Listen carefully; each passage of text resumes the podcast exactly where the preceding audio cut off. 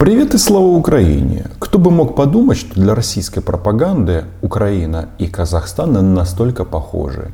Потому что события в этом государстве, в Казахстане, россияне описывают исключительно по украинскому сценарию. Что имеется в виду? Ну да, они врут, и а, этот напор вранья направлен на то, что протесты, они инспирированы извне о том, что это делает Запад, американцы, Госдеп, печенье. И в качестве обоснования своих выводов они тут заявляют о том, что митингующих координирует телеграм-канал Нехта, как в Беларуси, якобы появились какие-то кураторы, десятники и те, кто организуют массовые протесты.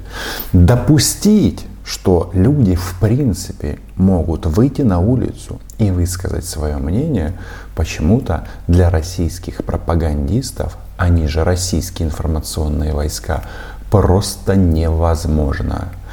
Однако, если бы так все было просто, организовывать массовые беспорядки, которые могут превратиться или перейти в, на революции, в Майданы, то что ж тогда эта богатейшая страна под названием Россия э, не реализовывает подобные сценарии? Да, а это российский подход, что у человека нет права голоса. Но вот если рассматривать протесты в Казахстане в рамках украинского сценария, то хочется задаться одним вопросом – если протесты будут продолжаться, на каком этапе появятся казахские фашисты, казахские националисты, на каком этапе будет а, введена российская армия под а, своими шевронами или без них для защиты а, русскоязычных. Давайте-ка об этом поговорим. Меня зовут Роман Цымбалюк. Здесь мы на этом канале называем вещи своими именами. Сейчас больше всего новостей из Алматы. Это один из крупнейших городов Казахстана. Когда-то там была столица, и, очевидно, там больше всего и журналистов, и так далее, и так далее. Поэтому а, больше всего новостей. Но почему я а, решил посмотреть на эту ситуацию именно с точки зрения, воспользуется ли окном возможности Российская Федерация или нет? Да потому что вот если мы говорим о Казахстане, мне почему-то сразу вспоминаются а, депутаты Госдумы от партии власти «Единая Россия». Например, вице-спикер Госдумы от э, ядра товарищ Толстой, недограф, Петр Олегович, да, он а, когда-то так что когда-то, в прошлом году вообще размышлял о том, что Алматы, то есть Алмата, как раньше она называлась, это м, русская крепость верные. Ну что это такое? А, как не выдвижение территориальных претензий. М? Так, э, на секундочку. Просто Петр Толстой, он э, и про Казахстан говорил, и про украинцев, которых нужно а, вешать на фонарях. Ну, то есть вас с нами. Есть еще такой депутат а, Евгений Федоров. Он возглавляет какую-то безумную организацию НОТ, Национально-освободительное движение, ну и он а, автор прекрасного словосочетания «казахи пошли вон» из Казахстана. И вот сейчас смотрим новости, и а, сенатор Джабаров начал а, размышлять на тему, что а, Российская Федерация готова оказать Казахстану любую помощь невоенного характера. Давайте-ка еще раз. А, был у нас такой президент Виктор Янукович. Он вообще написал письмо э, Путину, потом поспред России при ООН Виталий Чуркин, ныне покойный, он а, этим письмом размахивал а, в Совбезе ООН и говорил о том, что у нас есть основания для ввода войск на территорию Украины. И да, они потом, кстати, разрешили Путину в Совете Федерации, там, где работает Джабаров,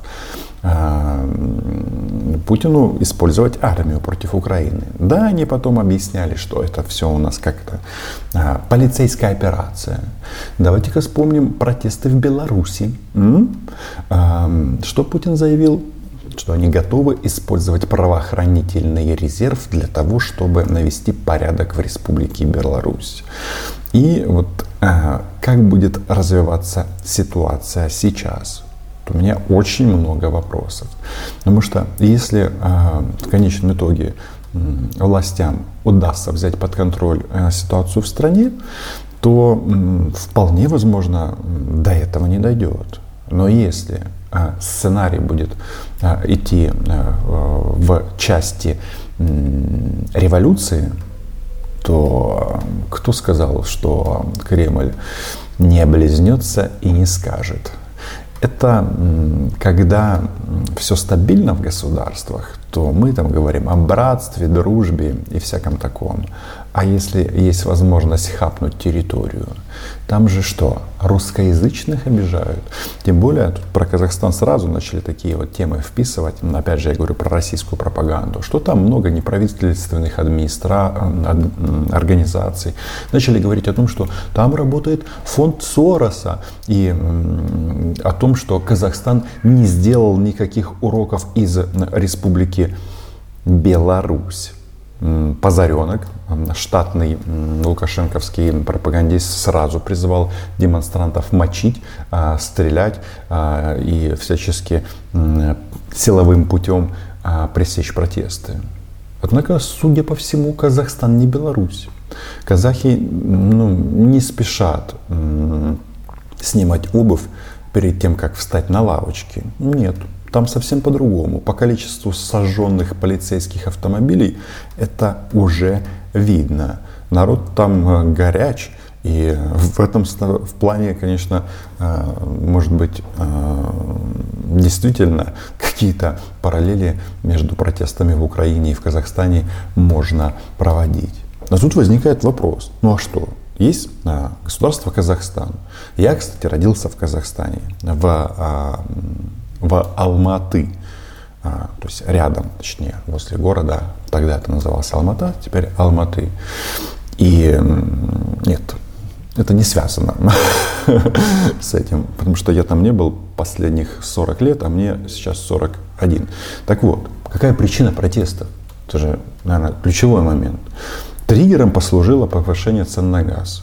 А, тут, опять же, россияне начали как, как э, это подавать, что вот, мол, а, после двухкратного повышения цены все равно цены значительно ниже, чем в Украине. То есть а, это в таком вот ключе, что, мол, что вы там а, рыпаетесь, чего вы, чем вы недовольны? Хотя причина же ну, понятна. 30 лет один человек де-факто у власти казахского государства Нурсултан Абишевич Назарбаев. Да, в 2019 году он стал лидером нации и сейчас возглавляет Совет Безопасности, но его влияние в государстве осталось. Соответственно, президент сейчас Такоев, но понятно, что история про то, что у них там проводятся вот эти вот так называемые демократические процедуры в части выборов или еще что-то. Ну, это же бред. Это же ну, диктаторские режимы, где выборы являются просто такой ширмой. Ну, что как, как это так, что а, 30 лет прошло, было проведено энное количество этих выборов, а в результате что? У власти в России Путин, в Республике Беларусь Лукашенко, а в Казахстане, соответственно, Назарбаев. И я в данном случае не поддерживаю, кстати, протест. Я его здесь анализирую. Причины э, этого в чем? Потому что вот так вот бывает, что просто надоело. И если суммировать э, заявления, которые начали звучать на улицах, то они же не экономического характера, а политического. Что они хотят? Отменить закон о лидере нации, то есть о на, лидер нации, которым является до своей э, кончины, то есть это пожизненный э, пост Назарбаев. Изменить закон о выборах, изменить закон о партиях, вернуться к Конституцию 93 года. Ну, да, это все политические требования. И, конечно, россияне тут сразу начинают размышлять на тему, что мало того, что Они, а, скажем так, э, занимались притеснением русского языка, а, вытеснением русского языка, перешли на латиницу, а, неправительственные организации Запада работали, всякое-всякое такое. А теперь можно пожать плоды всему этому, что Казахстан может а, перейти в другую геополитическую реальность в случае победы протеста. Я не знаю, как там будет, и вполне возможно, что власти это все э, устаканят. Тем более Такоев, президент Казахстана, уже уволил правительство. А, это, да, сразу видно, что они понимают всю серьезность ситуации и пошли на уступки в части, кстати, цены на газ в том числе. Но не знаю, удастся ли им все это успокоить. Так вот, если мы говорим о том, как это видят россияне, они сразу заговорили о том, что Казахстан может выйти из м, таможенного союза. Нет, эта страна не станет там, э, стремиться в НАТО или Европейский Союз, потому что ну, просто достаточно на географию посмотреть. Но там мощный игрок Китай, между прочим. И это нужно учитывать. Они же так и пишут, что Казахстан до этого проводил сбалансированную политику между э, Китаем и Россией. Ну, это не мешало российским пропагандонам а, возмущаться, что кто-то в Казахстане а, попробовал а, говорить в магазинах, в общественных местах на казахском языке. Ничего вам это не напоминает, да? В Украине говорят на украинском, а в Казахстане на казахском. Это просто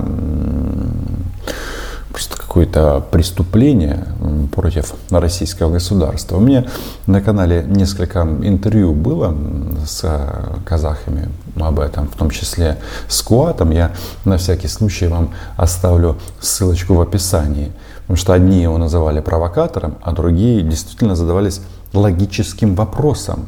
А как это так? Ты, казах в Казахстане, не можешь купить хлеб в магазине на казахском языке.